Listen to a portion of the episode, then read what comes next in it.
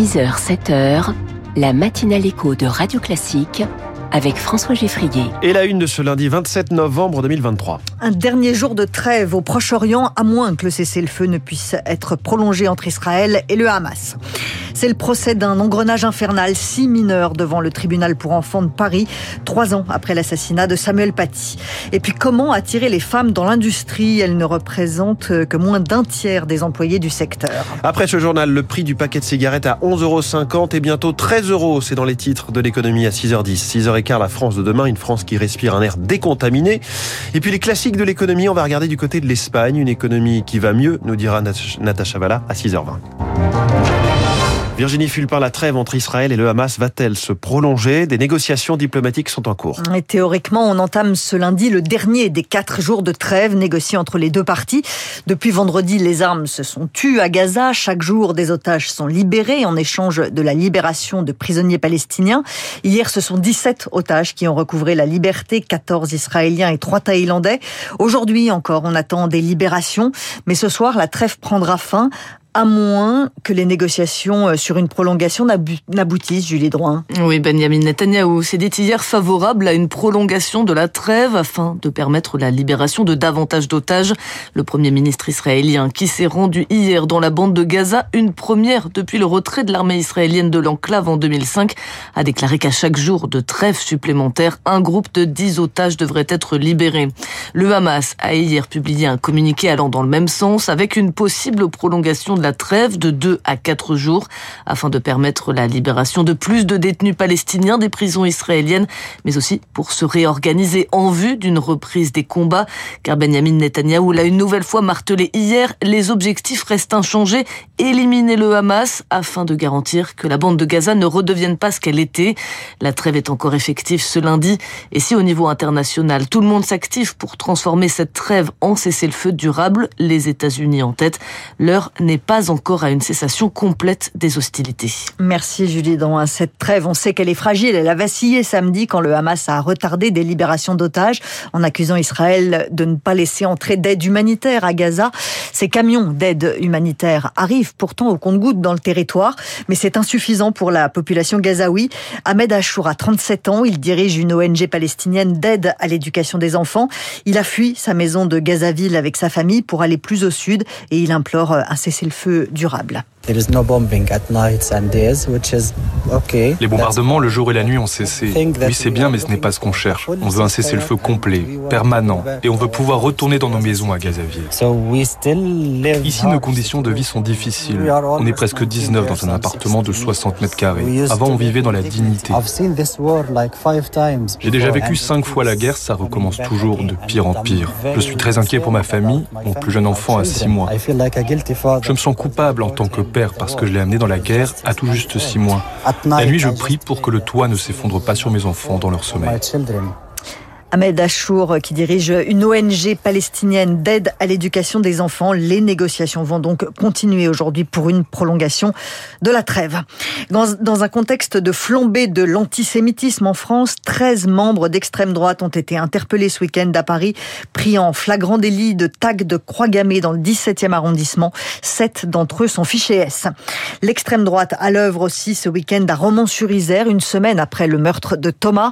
Une centaine de militants voulu pénétrer dans le quartier de la Monnaie samedi soir. La police les a empêchés de le faire. Ce quartier, c'est là dont sont originaires certains des jeunes interpellés après la mort de Thomas. Hier encore, des militants d'extrême droite ont voulu à nouveau manifester.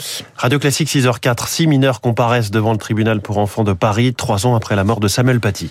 c'est le procès d'un engrenage qui s'est fini dans le sang. Le 16 octobre 2020, Samuel Paty était assassiné devant son collège de Conflans-Sainte-Honorine dans les Yvelines, tué pour avoir montré des des caricatures de Mahomet à ses élèves.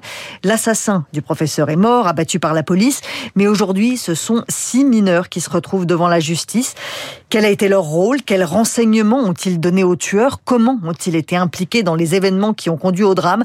C'est tout l'objet de leur procès à huis clos, Marine Salaville. Les six adolescents étaient tous scolarisés en 2020 au collège du Bois d'Aulne où enseignait Samuel Paty. Cinq d'entre eux sont mis en cause pour délit d'association de malfaiteurs en vue de préparer des violences aggravées. Ces jeunes auraient désigné leur professeur à l'assassin Abdullah Anzorov contre rémunération. La dernière collégienne, elle, est inculpée pour dénonciation calomnieuse. Elle aurait menti sur le contenu du cours où Samuel Paty a montré des caricatures de Mahomet, cours auquel elle n'a en fait jamais assisté. Mais son père, Brahim Shnina, a relayé cette version sur les réseaux sociaux, ce qui aurait mené au drame. Les faits reprochés sont des délits donc et non des crimes, car le parquet considère que les six jeunes prévenus ne savaient pas où allait mener leur dénonciation. Ils cours jusqu'à 5 ans d'emprisonnement et entre 45 et 75 000 euros d'amende. Mais quel que soit le jugement, pour l'avocat des collègues de Samuel Paty, ils sont déjà punis à vie. Seul au tribunal, mais avec une ombre envahissante à ses côtés, le procès de Monique Olivier s'ouvre aujourd'hui devant les assises de Nanterre. La compagne de Michel Fourniret est jugée pour euh, complicité dans trois affaires d'enlèvement. Lui est mort il y a deux ans. Elle est la dernière voix du couple le plus meurtrier de France. Encore un ministre au tribunal. Après Éric Dupont-Moretti, voilà le procès d'Olivier Dussopt. Le ministre du Travail doit répondre de soupçons de favoritisme liés à un marché public en 2009, quand il était député maire d'Annonay, dans Olivier Dussopt conteste les faits et en amont de son procès, il s'est fait euh, très discret, Lauriane Tout-le-Monde. C'est sûrement le ministre le plus secret du gouvernement, confie un député PS qui connaît depuis sa jeunesse Olivier Dussopt. Son ancien camarade socialiste fait figure de Judas absolu depuis qu'il a quitté la gauche pour la Macronie. Cette affaire judiciaire l'affecte, dit celui qui, malgré la trahison politique, est resté son ami.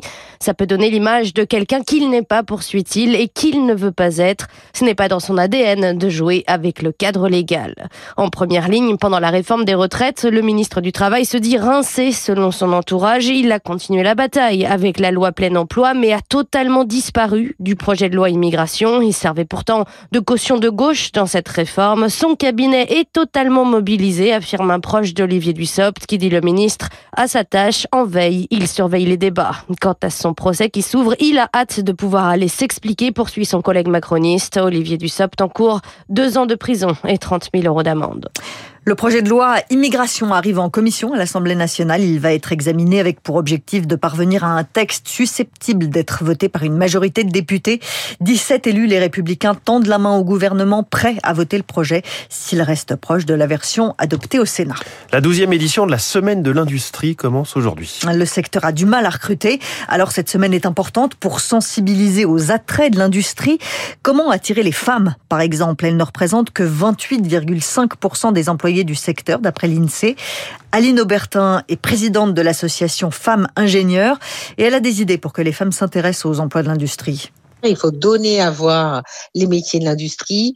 Soit il faut le montrer concrètement en accueillant des classes, soit peut-être, moi je rêve d'une chose finalement extrêmement simple mais qui coûte un petit peu d'argent, c'est un format court, télévisé, un petit peu comme euh, les métiers de l'artisanat ont su le faire, ou bien euh, l'armée a su le faire pour attirer, donc en montrant euh, la vraie vie et au combien ces métiers sont riches, intéressants, et en expliquant qu'on gagne bien sa vie, que l'équilibre vie pro vie perso il est bon, contrairement à ce qu'on croit, que l'on travaille en équipe, qu'on peut changer de secteur, qu'on peut changer de métier. Enfin, bref, expliquer aux jeunes d'une manière générale, mais plus particulièrement aux filles, tout ce qu'elles ne savent pas et lutter contre les stéréotypes.